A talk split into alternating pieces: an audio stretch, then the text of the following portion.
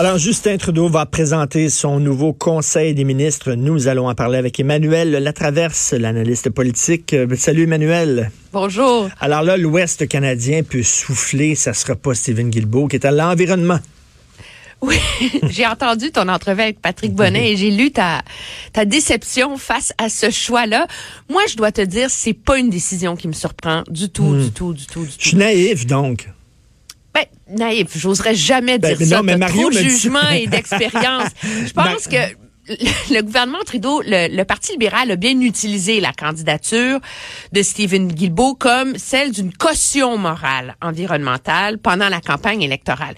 Mais M. Guilbeault a jamais été présenté comme un ministre de l'Environnement en attente, premièrement. Et deuxièmement, il y a un petit problème là, dans le fait de nommer ministre de l'Environnement. Et enlevons les relations publiques avec l'Ouest canadien. Là. Monsieur Guilbeault s'est négocié le droit d'être contre le pipeline Trans Mountain pendant la campagne électorale. Et donc, de pas être solidaire de la politique de son propre parti là-dessus. Et donc, de garder une liberté de parole autour de ça. À partir du moment où il est ministre de l'Environnement, par exemple, là, c'est lui qui hérite de ce dossier-là, là. Euh, parce que il faut poursuivre toutes les études sur les approbations environnementales. Euh, Est-ce qu'on va le vendre? Les contestations judiciaires devant les tribunaux. Il est obligé là après ça, s'il est ministre de l'environnement, de le porter le dossier du pipeline là.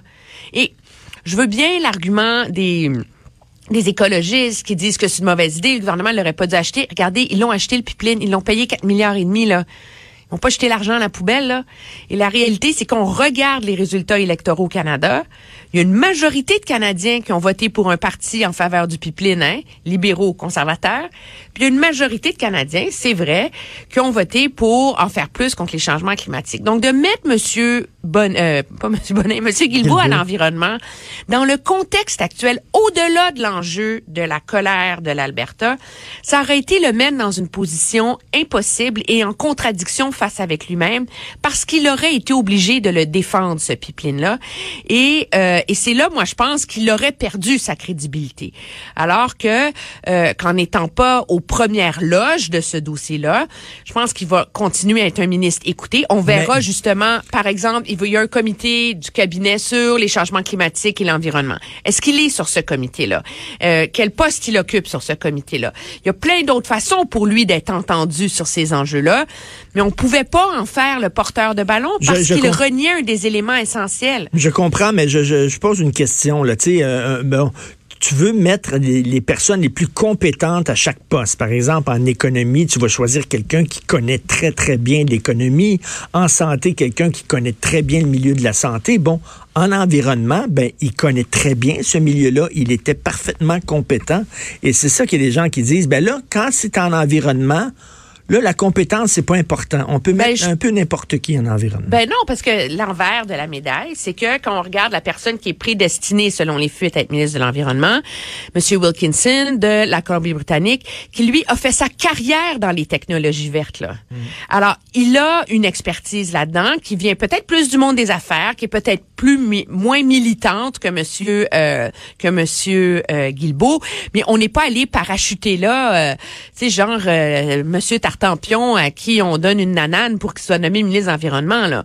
On a nommé là un ministre important qui a fait ses preuves, qui a une connaissance et qui va avoir de la latitude et surtout objectivement le vrai champion de tous ces enjeux-là dans la, le, ce qu'on en sait pour l'instant, ça va finir par être Madame Freeland. Là. Il faut pas se tromper. Là. On nomme pas quelqu'un vice-première ministre juste pour ses beaux yeux. Là. On nomme quelqu'un vice-première ministre pour donner le ballon à un ministre et lui dire, toi, tu t'assures de faire rentrer le train à la gare. Faire rentrer le train à la gare, là, ça veut dire qu'il y a une cohérence dans l'approche entre les changements climatiques et le développement économique. De réussir à y arriver en calmant euh, les angoisses, la colère, les susceptibilités de l'Ouest canadien, etc. Alors, de toute façon, le ministre au-dessus de tout ça aurait été Madame Freeland. Moi, je pense que c'est c'est sûr que c'est amer pour Monsieur Guilbeault de pas être nommé ministre de l'Environnement alors que tout le monde le voit là et que c'est sa cause. Mais c'est pas toujours les ministres qui ont une cause qui font les meilleurs ministres dans ce dossier-là.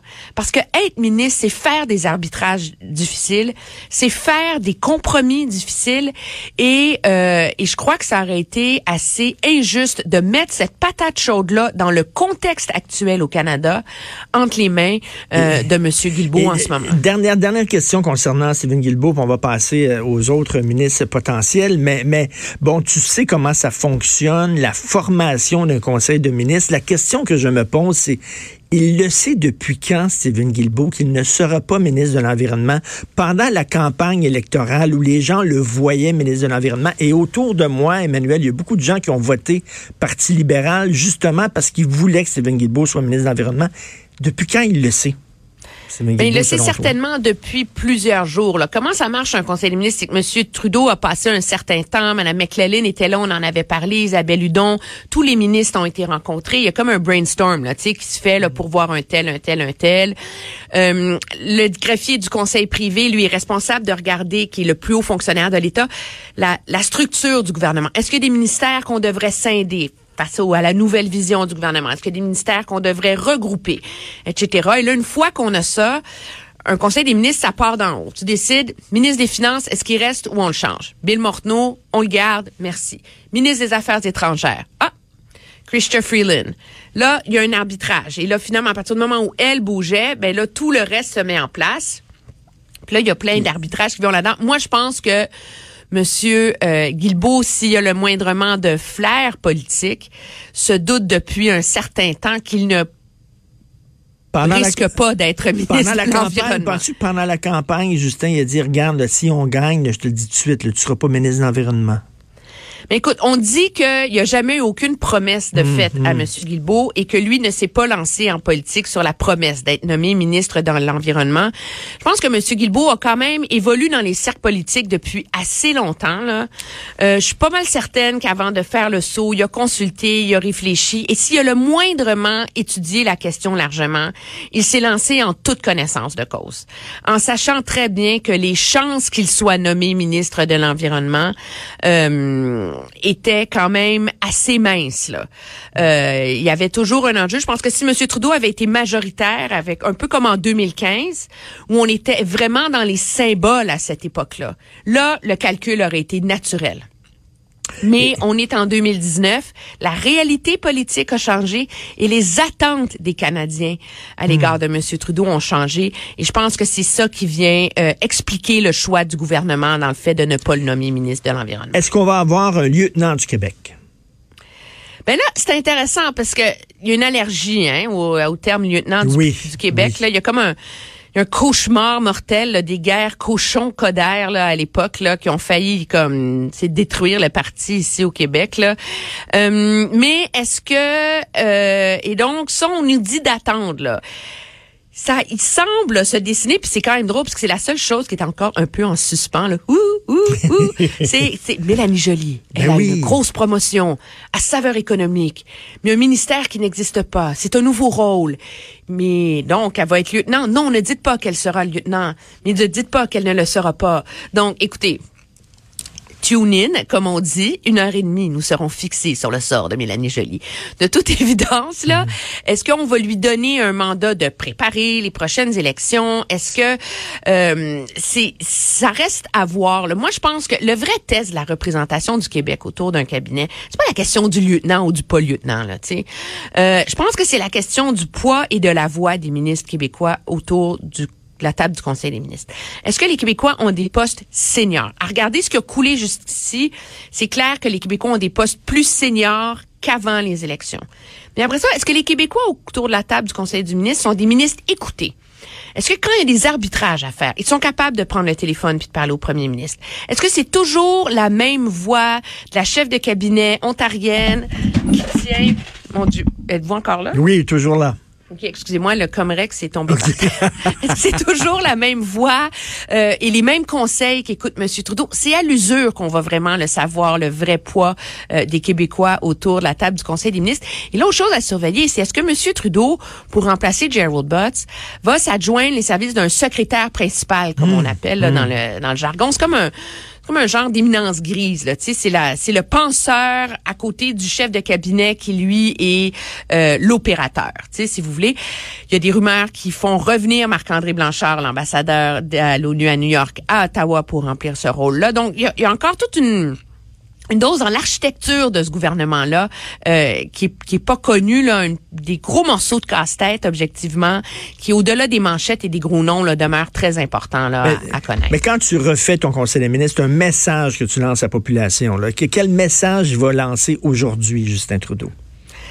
Mais moi, ce qu'on me dit, c'est que le message, c'est de dire on a compris le message c'est de dire, on a compris là, que les Canada, les Canadiens en avaient le mort là, des sparages, des symboles, de l'image. Tu sais, là, tu te rappelles en 2015, l'image était tellement sublime. Là. Tu sais, les feuilles à rideau hall, tous les ministres ensemble marchaient vers euh, euh, avec Justin Trudeau à sa tête comme une, une nouvelle armée qui allait changer le monde du Canada. tu sais, puis puis là, là tu sais, c'était vraiment le gouvernement des symboles. tu sais, le militaire sikh qui avait été nommé à la défense, la réfugié afghane aux institutions démocratiques, euh, tu sais la la la femme euh, aveugle au sport. Euh, non mais c'est pas des blagues là. La, la procureure autochtone, ministre de la justice là.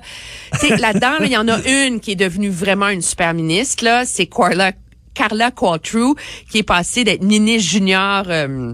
Euh, euh, au sport parce qu'elle est une ancienne athlète paralympique à être responsable des travaux publics et de l'approvisionnement au gouvernement. Le reste, ça n'a pas marché. Là. Alors, le message, c'est nommer des gens compétents. Arrangez-vous pour que ça marche, là, puis faites vos devoirs. Alors donc, c'est le passage de l'adolescence à l'âge adulte. on devient plus pragmatique. C'est dit, ça. Oui. On verra, là, mais tu sais, moi, quand je regarde les signaux qui ont coulé jusqu'ici, c'est ce que je vois. Euh, quand on voit les, les gros ministères, les messages qui sont envoyés, euh, etc. Ce sera intéressant, je pense, d'entendre le discours du premier ministre et ses réponses aux questions. Est-ce qu'on a un premier ministre qui répond à des questions? Est-ce qu'on a un premier ministre qui s'explique aux Canadiens?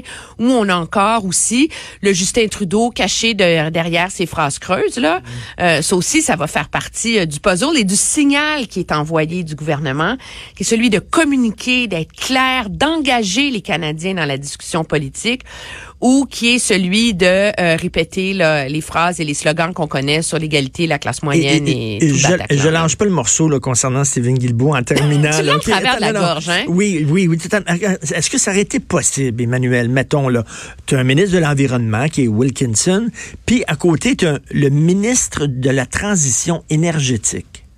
Puis là, ça aurait pu être, euh, est-ce que ça aurait été possible de, comme de diviser ça en deux, euh, la transition énergétique, puis là, tu mets Stephen Guilbeault là?